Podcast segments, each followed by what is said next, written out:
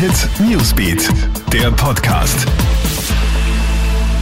Guten Morgen, ich bin Tatjana Sickel vom Krone Hit Newsbeat und das ist der Krone Hit News Podcast. Diese Themen beschäftigen uns heute früh. Schauen wir uns die aktuellen Zahlen zum Thema Coronavirus in Österreich an. Momentan haben wir landesweit über 4400 offiziell bestätigte Infektionen. Getestet wurden über 23.400 Menschen, so das Gesundheitsministerium. Im 24-Stunden-Vergleich ist das eine Zunahme von fast 21 Prozent.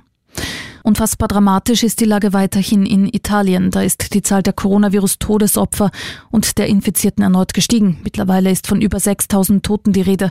Über 50.400 Menschen sind infiziert, unter ihnen auch viele Ärzte und Sanitäter. Am stärksten betroffen ist die Lombardei.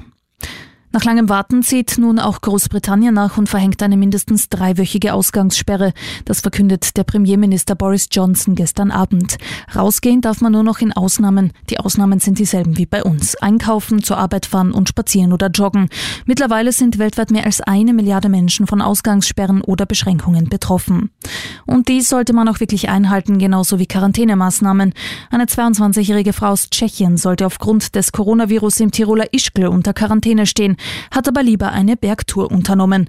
Die Frau war am Lattenkopf unterwegs und kam in einer Höhe von 2300 Metern am steilen, beschneiten Weg nicht mehr weiter. Ein Polizeihubschrauber hat die Tschechin mittels Tau geborgen. Sie wird angezeigt. Das war's auch schon wieder up to date. Bist du immer im Kronehit Newsbeat auf kronehit.at und natürlich in diesem Podcast. Krone Newsbeat, der Podcast.